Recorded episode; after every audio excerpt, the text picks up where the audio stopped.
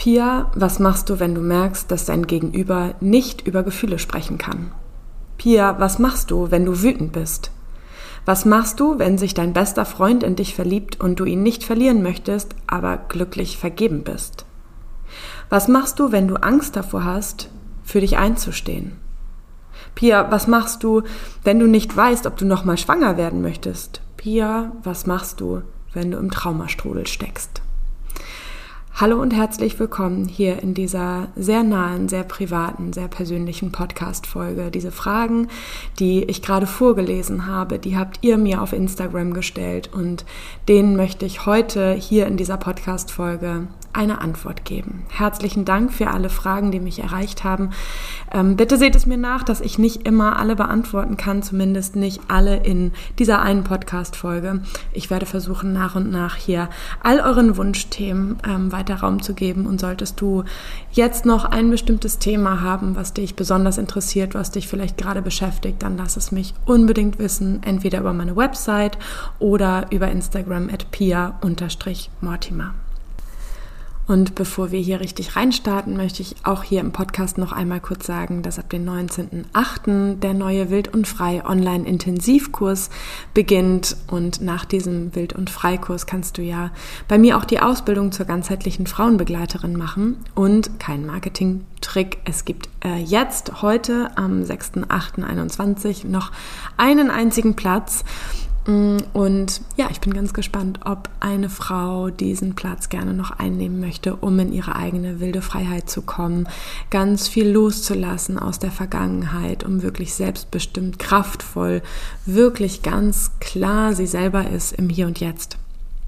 Genau. Und alle weiteren Infos, ich will da jetzt gar nicht so lange ausschweifen und über den Kurs erzählen. Alle weiteren Infos findest du einfach in den Show Notes, also unter dieser Podcast-Folge oder über meine Website www.pia-mortimer.de unter dem Reiter Wild und Frei Intensivkurs.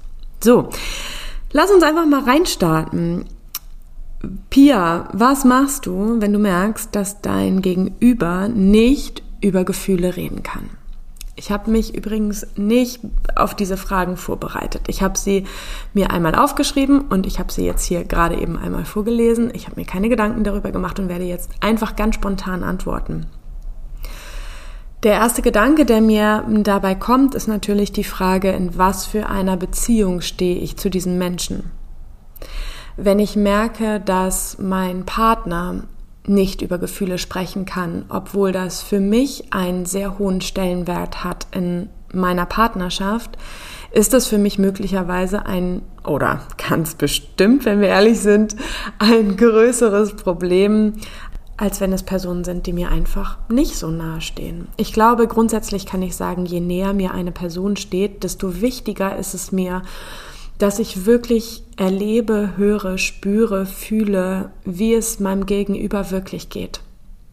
Es hat für mich einfach in Beziehungen einen sehr großen Stellenwert, sich nah zu begegnen, sich vielleicht auch manchmal verletzlich zu begegnen, sich sehr offen zu begegnen, hm, wenngleich ich es auch wahnsinnig liebe, einfach irgendeinen Quatsch zu machen mit meinen Liebsten und auch mal überhaupt nicht ernsthaft oder überhaupt nicht tief oder überhaupt nicht nah zu sprechen, sondern sich einfach auf anderen Ebenen nah zu sein, so.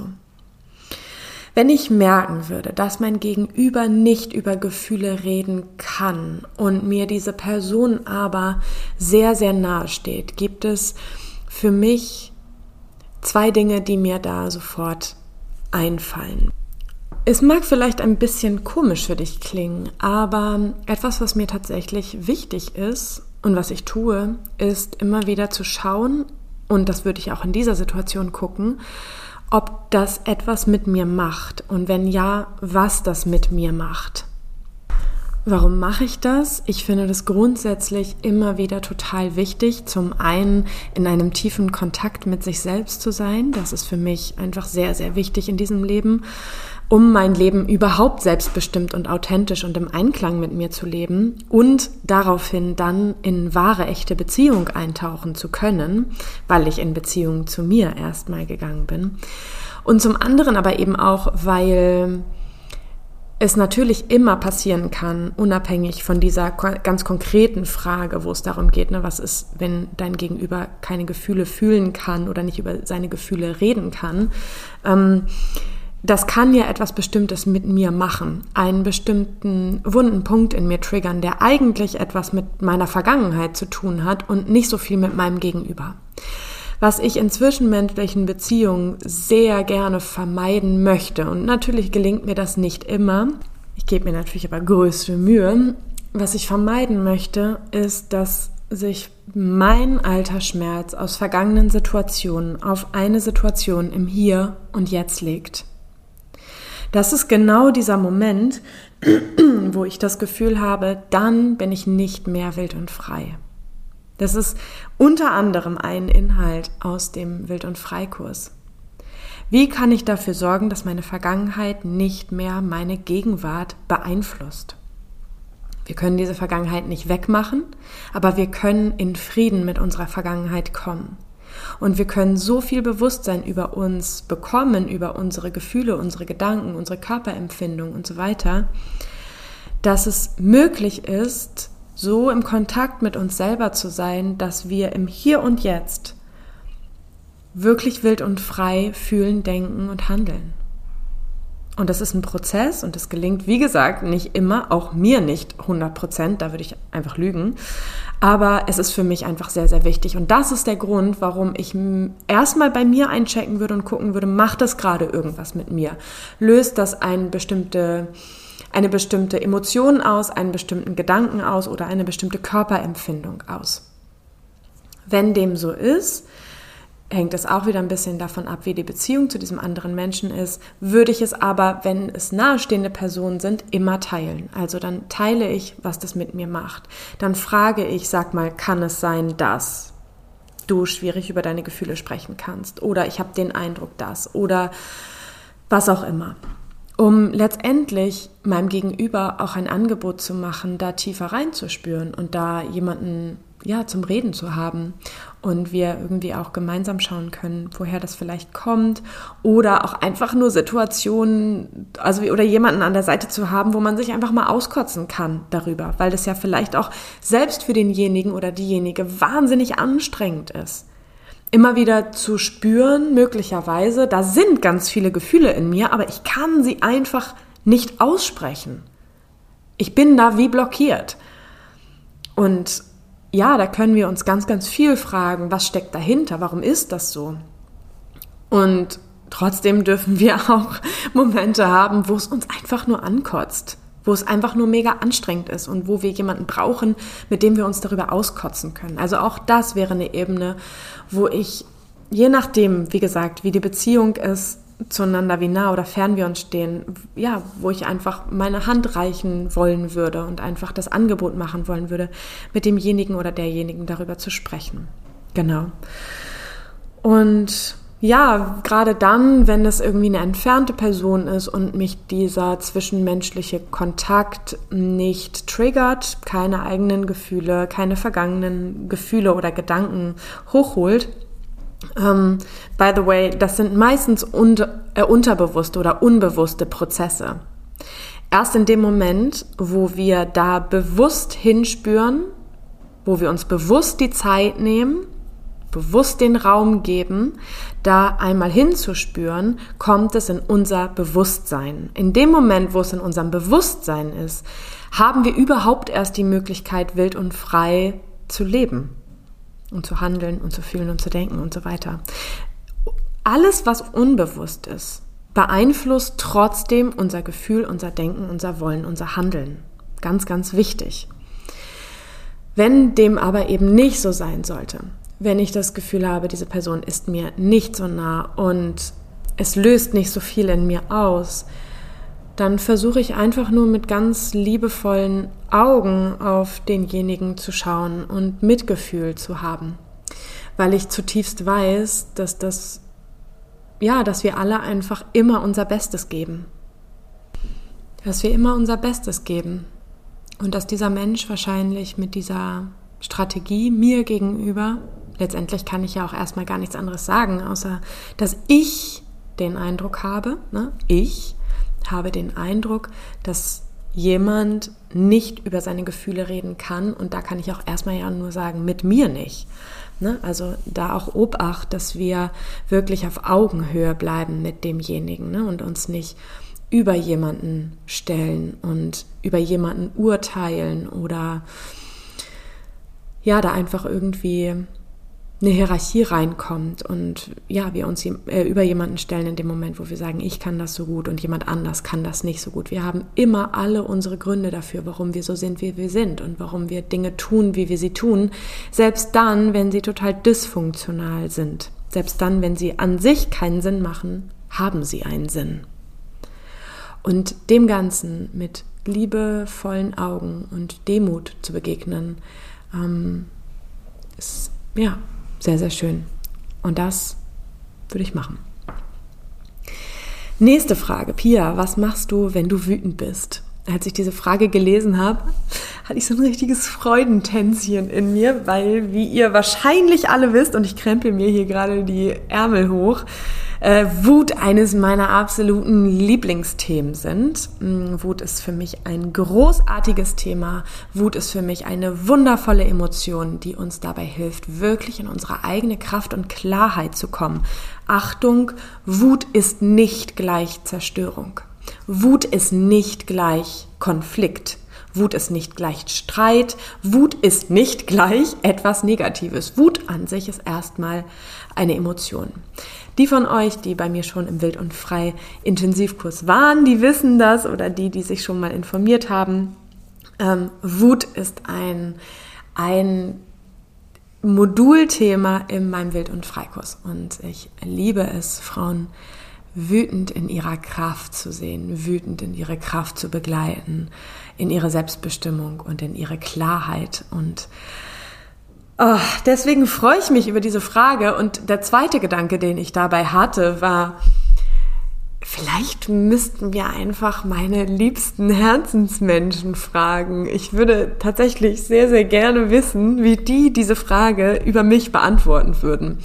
Ähm, also ich werde dir natürlich gleich meine Antwort geben, was ich tue, wenn ich wütend bin.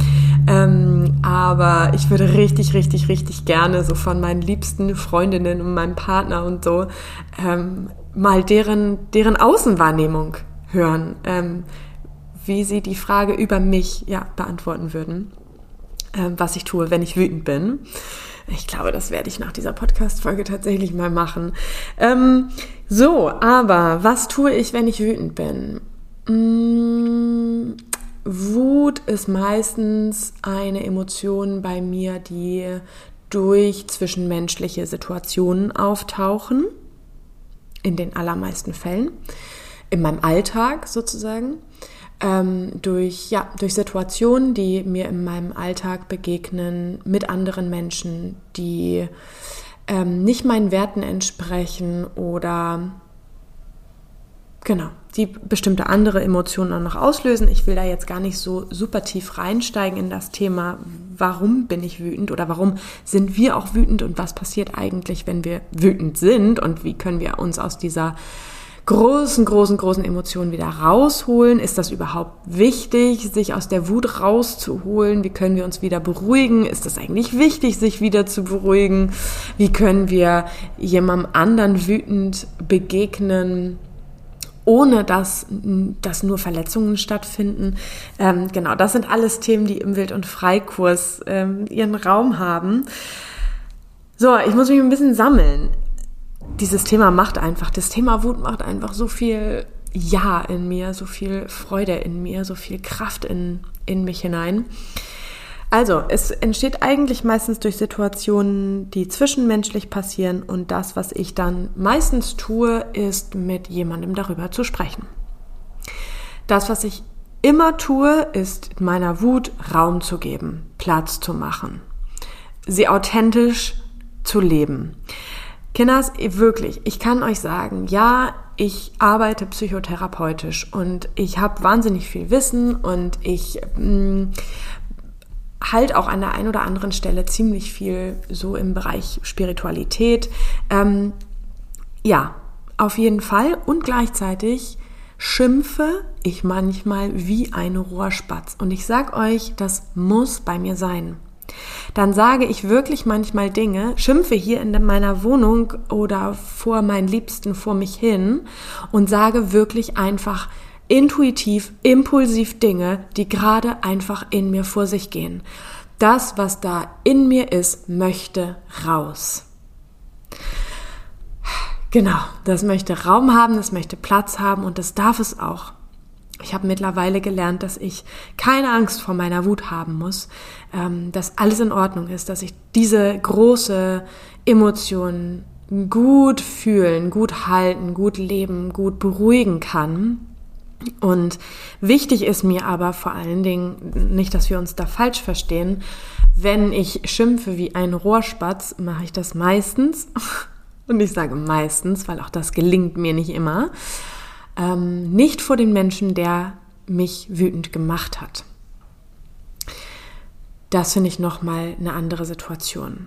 Und mein Schimpfen wie ein Rohrspatz, wo ich manchmal auch oh, unfair bin. Also nicht fair dem anderen gegenüber und trotzdem weiß, okay, ist gerade super unfair, aber ich fühle es gerade so und es muss jetzt gerade einfach raus. Und ja, warum nicht? Auf jeden Fall. Warum nicht? Großartig, wenn wir gleichzeitig wissen, dass das jetzt gerade ein bisschen drüber ist, dass das vielleicht ein bisschen unfair ist, dass das ein bisschen ähm, was auch immer, wie auch immer. Lass uns aufhören, lass uns versuchen, uns selber weniger zu bewerten, sondern einfach mit dem Flow gehen, mit dem Flow unserer Emotionen. Emotionen wollen sich immer bewegen, wollen immer im Fluss sein. Und meistens sind wir dann blockiert, wenn auch gleichzeitig Emotionen blockiert sind. So. Das heißt, ich schimpfe, ich trampel, ich schreie, ich boxe auf dem Kissen, ich gehe spazieren, ich tanze. Das sind so meine Basics. Um erstmal überhaupt mit meiner Wut zu sein. Ich schreibe auch, wobei Schreiben mir manchmal, je nachdem wie wütend ich bin, ähm, mir nicht kraftvoll genug ist, sondern noch zu kontrolliert. So, also da ist das Sprechen. Ich bin wirklich ein sehr verbaler Typ und ich brauche auch den Austausch einfach mit meinen Liebsten sehr. Ähm, genau. Und habe einfach wundervolle Herzensmenschen um mich herum, die mich dafür nicht verurteilen, die mich damit annehmen, wie ich bin, die vielleicht genauso wie ich wissen, okay, ähm, muss jetzt einfach gerade mal raus aber wir schauen danach und sortieren danach nochmal, was ist hier jetzt wirklich eigentlich gerade Phase. Was ich dann immer tue, das schließt so ein bisschen an an die Frage von eben, was ich immer tue, ist mich zu fragen, warum ist das passiert und warum bin ich so unglaublich wütend geworden? Große Emotionen, die uns ausgelöst, äh, die, die in uns, oder, hä? Was? Große Emotionen, die jemand anderes in uns ausgelöst hat, sind in den meisten Fällen, nicht in allen, aber in den meisten Fällen unsere eigene Verantwortung. Wir sind eingeladen, die Verantwortung für unsere eigenen Gefühle zu übernehmen. Und dazu gehört für mich auch, dass mich fragen, warum hat mich das so unfassbar wütend gemacht? Hat das auch wieder mal Teile in mir angesprochen. Zum Beispiel, also vergangene Teile, ne? wieder mal alte Wunden, weil es zum Beispiel total sein kann, dass ich wütend geworden bin, weil ich mich so ungesehen gefühlt habe, wie damals. Oder das Gefühl hatte, ich werde nicht verstanden, ich werde nicht respektiert. Und frag mich immer, kenne ich das Gefühl? Ist es wie damals? Und manchmal sind es Situationen, wo ich sagen kann, mm, ja, das ist quasi in Anführungsstrichen nur mein Thema. Da bin ich in meinem alten Thema gelandet. Manchmal sind es Situationen, wo ich das Gefühl habe, das ist beides. Also etwas im Außen war tatsächlich sehr grenzüberschreitend oder unangenehm. Und das ist ein Teil und der andere Teil ist mein eigenes sozusagen, meine alte Verletzung. Und manchmal ist es natürlich auch einfach nur in Anführungsstrichen durch eine Verletzung ausgelöst oder eine Grenzüberschreitung ausgelöst, die im Außen passiert ist. Ja. Und wenn ich herausgefunden habe, wenn ich spüre, ah ja, das hat auch was mit meiner eigenen Geschichte zu tun, dann fange ich an mit innerer Kindarbeit meistens, dann mache ich ganz tiefe Körperarbeit, ähm, mache intuitives Schreiben, arbeite mit meinen inneren Anteilen. Genau, und das sind eben auch dann alles Inhalte des Wild- und Freikurses. So. Dann kommen wir mal zur nächsten Frage. Das ist eine tatsächlich für mich hypothetische Frage.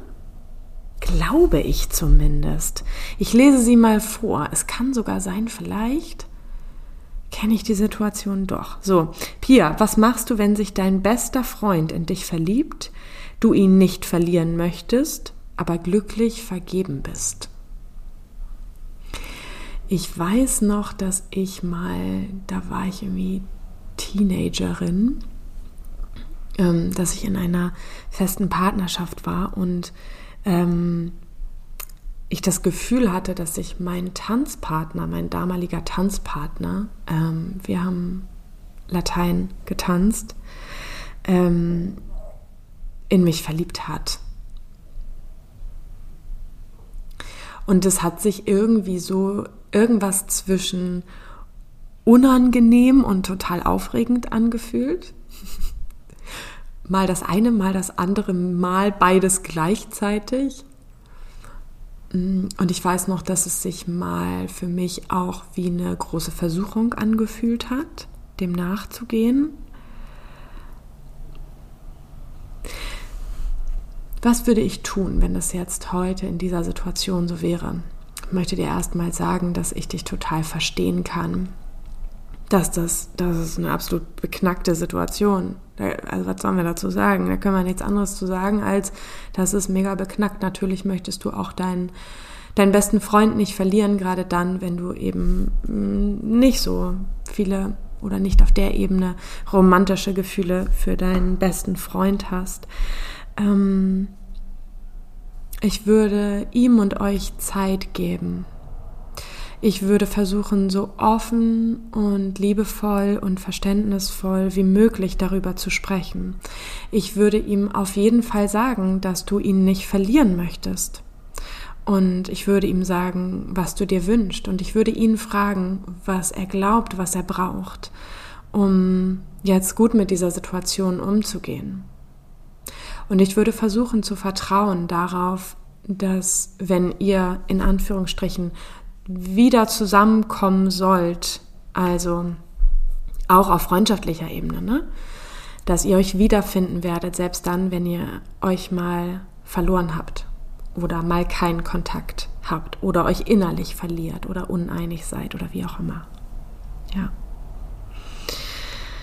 Okay, dann kommen wir zur nächsten Frage. Pia, was machst du, wenn du Angst davor hast, für dich einzustehen?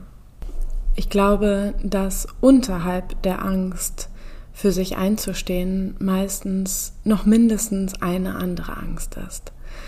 Das heißt, das, was ich tun würde, wenn ich Angst davor hätte, für mich einzustehen, für meine Wahrheit zu gehen, meine Bedürfnisse oder Grenzen zu kommunizieren, zu sagen, wenn etwas für mich nicht richtig, nicht stimmig, nicht meine Wahrheit ist. Und ich merke, ich habe irgendwie Angst, ich bin irgendwie blockiert, ich traue mich das nicht, dann frage ich mich sehr häufig, wovor habe ich eigentlich Angst?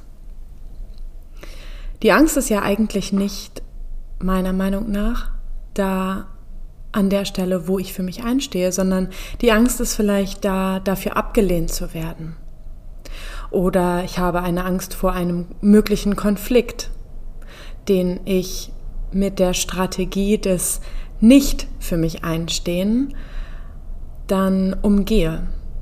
Ne, vielleicht habe ich eine Strategie der Konfliktvermeidung und merke aber irgendwann, mm, ich kann nicht so richtig für mich einstehen oder das fällt mir einfach unfassbar schwer. Ich glaube daran, dass hinter allem Verhalten, so wie ich es heute schon mal in dieser Podcast-Folge gesagt habe, irgendein Nutzen steht. Eine Strategie ist immer da, wenn sie uns irgendeinen Nutzen gibt in unserem Leben oder irgendwann mal zu einer früheren Zeit gegeben hat. Und meistens ist es dann im Laufe des Lebens der Fall, dass das, was uns früher mal gedient hat, als Strategie zum Beispiel, das, was uns zum Beispiel mal geschützt hat als Strategie, uns irgendwann ins Knie schießt, uns irgendwann blockiert, uns irgendwann im Weg steht, auf dem Weg in unsere wilde Freiheit zu kommen. Das heißt, das, was ich mich auf jeden Fall fragen würde, ist, was ist die Angst unterhalb der Angst für mich einzustehen? Und ich, ja, ihr kennt mich, ich bin ein riesengroßer Fan davon, zu versuchen, mein Bestes darin zu geben, mich genau damit anzunehmen, wie ich mich gerade fühle. Und herauszufinden, woher diese Strategie kommt und warum sie da war und wann sie in meinem Leben mal wichtig war. Und meistens gehe ich dann mit innerer Kindarbeit da rein und nehme Kontakt auf zu diesem inneren Kindanteil in mir, der diese Strategie mal als so hilfreich empfunden hat und schaffe es darüber, über diese innere Kindarbeit, über diese tiefe innere Arbeit, dann etwas zu lösen, was hier gesehen werden möchte, was hier aufgearbeitet werden möchte, damit ich im Hier und Jetzt frei bin und frei handeln kann und für mich einstehen kann und mir selber diese Sicherheit geben kann, die selber in mir ganz tief spüren kann, diese Sicherheit, dass ich gut bin, dass ich richtig bin, dass ich es wert bin, dass ich ja meine Bedürfnisse und Grenzen ganz frei äußern darf. Dass es mein Recht ist, so wie es dein Recht ist. Okay, wir kommen zur nächsten Frage. Pia, was machst du, wenn du nicht weißt, ob du nochmal schwanger werden möchtest? Mm, diese Frage rund um Schwangerschaft und Kinderwunsch kam tatsächlich relativ häufig in dieser Fragerunde. Deswegen habe ich die auch hier mit reingenommen. Ähm, ein Gedanken, den ich gerne mit dir dazu teilen möchte. Manchmal geht es nicht wirklich, nicht in Wahrheit um einen Kinderwunsch. Manchmal steckt hinter dem Kinderwunsch, unter dem Kinderwunsch ein anderer Wunsch. Ein unerfülltes Bedürfnis zum Beispiel oder eine Hoffnung. Zum Beispiel die Hoffnung, durch ein weiteres Kind die Partnerschaft wieder in den Einklang zu bringen oder durch ein anderes Kind oder durch ein neues Kind mich aus einer schwierigen beruflichen Situation herauslösen zu können es lohnt sich manchmal, gerade wenn da noch eine Ambivalenz da ist, wenn noch kein, kein richtiges Gefühl dafür da ist, habe ich denn eigentlich wirklich einen Kinderwunsch oder nicht, genau bei diesem Gefühl anzufangen. Denn da ist ja die Frage, geht es hier gerade um einen Kinderwunsch oder nicht? Also lass uns genau da beginnen. Was könnte es sonst sein? Was fallen dir für erste Gedanken, für erste Gefühle, für erste möglicherweise auch unerfüllte Bedürfnisse ein? Wofür könnte ein Kind stehen? Was assoziierst du mit einem Kind? Wie ist deine Fantasie, wenn es ein neues Kind gibt oder wenn du wieder schwanger bist? Dann ist da vielleicht die Fantasie, dann ist es harmonisch, dann ist es ruhig, dann habe ich mehr Zeit für mich, dann ist meine, meine Partnerschaft erfüllter oder was auch immer? Und ich glaube, dem nachzugehen ist sehr wichtig und sehr schön und endet manchmal unter Umständen darin zu erkennen, dass es hier nicht um ein neues Lebewesen geht, um ein neues Kind, sondern um ein unerfülltes Bedürfnis, was ich mir auch anders erfüllen kann. Ne? Das heißt, ich bin überhaupt nicht pro oder contra, versteht mich bitte nicht falsch. Aber es geht um deine Wahrheit, um deine Herzenswahrheit und darum, dir mehr Raum und mehr Platz zu erlauben, wirklich ehrlich zu dir zu spüren. Okay, letzte Frage. Pia, was machst du, wenn du im Traumastrudel steckst? Ich weiß nicht ganz genau, wie du, die diese Frage gestellt hast, Traumastrudel definieren würdest oder empfindest. Meine erste Assoziation ist dazu, dass wir in einem Zustand sind, dass die erlebten traumatischen Situationen emotional sehr, sehr, sehr nah an uns dran sind. Dass wir manchmal gar nicht mehr so richtig unterscheiden können zwischen Vergangenheit und Gegenwart. Dass wir uns emotional sehr beeinflusst fühlen von den traumatischen Situationen und eben nicht das Gefühl haben, wild und frei zu sein, sondern sehr geplagt, vielleicht auch sehr erdrückt sind von den Situationen, die immer und immer wieder sich vor meinem inneren Auge als ein Flashback zeigen. Das, was ich dir auf jeden Fall raten würde, wäre, alles zu versuchen, was dich wieder in den Kontakt mit dem Hier und Jetzt bringt alles zu tun, was dich in ein maximales Gefühl von Sicherheit bringt. Alles zu tun, um in deine Ruhe zurückzukehren und zu spüren, dass das, was du da gerade fühlst, was du gerade denkst, was du gerade wahrnimmst, schon längst vorbei ist. Die traumatische Situation ist vorbei und sie wird nicht wiederkommen. Das, was du da so erlebt hast, wird nicht wieder passieren. Es ist unmöglich. Das ist Vergangenheit. Und das, was du akut tun kannst in Situationen, in denen du dich maximal getriggert fühlst oder in Flashback-Situationen kommst, und trotzdem möchte ich dir wärmstens ans Herz legen, dir wirklich eine gute Begleitung zu suchen, die dich in diesen Prozessen begleiten kann, aber das, was du auf jeden Fall immer wieder tun kannst, ist tief ein- und auszuatmen und dich ganz tief zu, zu erden, mit der, mit der Erde zu verbinden. Also tief einzuatmen und ganz lange, ganz langsam auszuatmen, dir vorzustellen, wie der ganze Atemfluss durch deine gesamte Körperin bis in deine Füße, bis in den Erdkern hinabfließt. Wieder tief einzuatmen und lange, langsam wieder auszuatmen. Vielleicht hilft es auch, dich hinzulegen. Vielleicht kann dir helfen, dich ganz bewusst umzuschauen und dir ganz bewusst anzusehen, was du gerade sehen kannst und diese Gegenstände, die du sehen kannst, auch zu benennen. Kann total helfen, aus so akut Flashback-Situationen wieder in den Kontakt zum Hier und Jetzt zu kommen.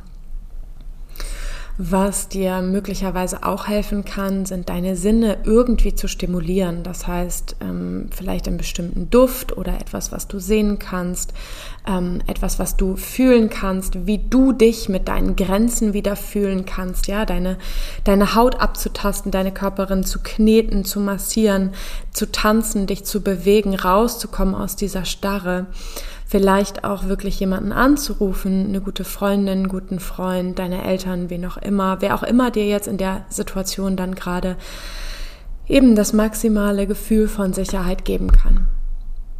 Und genau das sind so die ersten Akut-Skills, die mir einfallen in so einer Situation oder für so eine Akutsituation.